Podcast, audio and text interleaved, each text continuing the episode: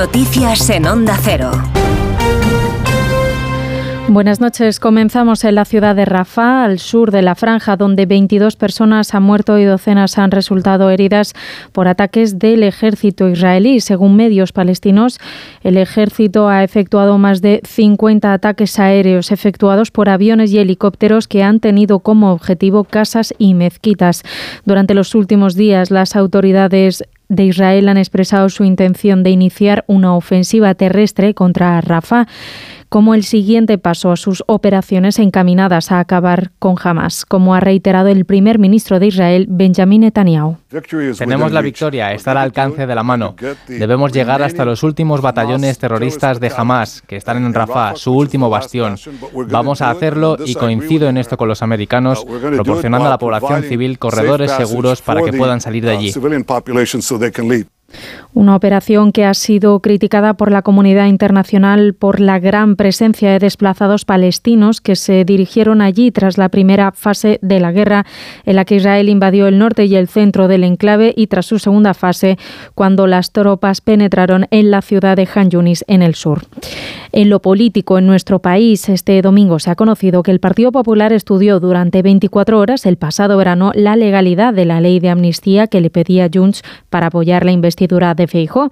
También que el partido estaría dispuesto a un indulto condicionado a Carles Puigdemont siempre y cuando rindiera cuentas a la justicia española, verbalizara su arrepentimiento, cumpliera la condena y se comprometiera de forma explícita a cumplir con el Estado de Derecho. El PP asegura que no ofreció el indulto a Puigdemont cuando en agosto los dirigentes populares mantuvieron conversaciones privadas con miembros de Junts y así es como reiteraba este domingo Alberto Núñez Feijóo. Dije y digo que no a cualquier tipo de indulto porque no se da ni una sola de las condiciones para ningún posible indulto. Digo, ningún posible indulto, ni una sola de las condiciones se da. Y dije y dije que sí, y vuelvo a decir que sí, a la investigación de la justicia, tanto por cualquier acto presunto de terrorismo o por cualquier conexión presunta entre el independentismo y el régimen de Putin.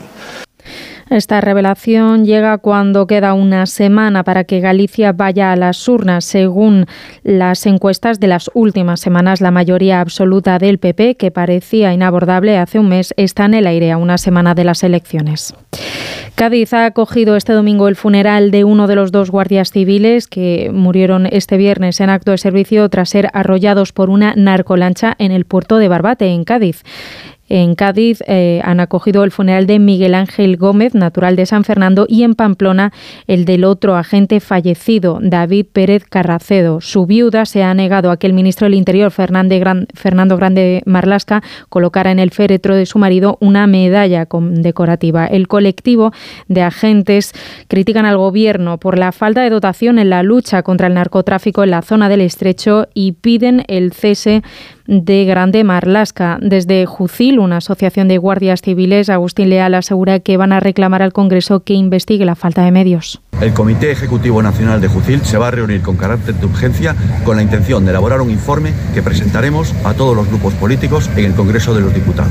Y a través de una comisión de interior se diluciden las circunstancias del salvaje asesinato de nuestros compañeros en Barbate el pasado viernes, depurando así cualquier responsabilidad por parte de la Administración y saber si ésta utiliza todos los recursos del Estado para luchar contra la lacra del narcotráfico y del tráfico de seres humanos en el estrecho. Y en Palma, agentes de la Policía Nacional han detenido a los padres de un bebé de siete semanas por posibles malos tratos. Carlos León. Agentes de la Policía Nacional han detenido a los padres de un bebé de siete semanas en Palma por posibles malos tratos al menor, quien presenta lesiones compatibles con el conocido como síndrome del bebé zarandeado, con múltiples fracturas y con pronóstico grave, tras haber sido alertados por los médicos de un centro hospitalario. Los presuntos autores ya han pasado a disposición judicial. Y en la actualidad deportiva en Estados Unidos se está disputando la final de la Super Bowl que este año se juega entre los Kansas City Chiefs y San Francisco 49ers, que va ganando en el comienzo de la segunda parte. Eso ha sido todo por ahora. Más información a las 4, a las 3 en Canarias. Síguenos por internet en ondacero.es.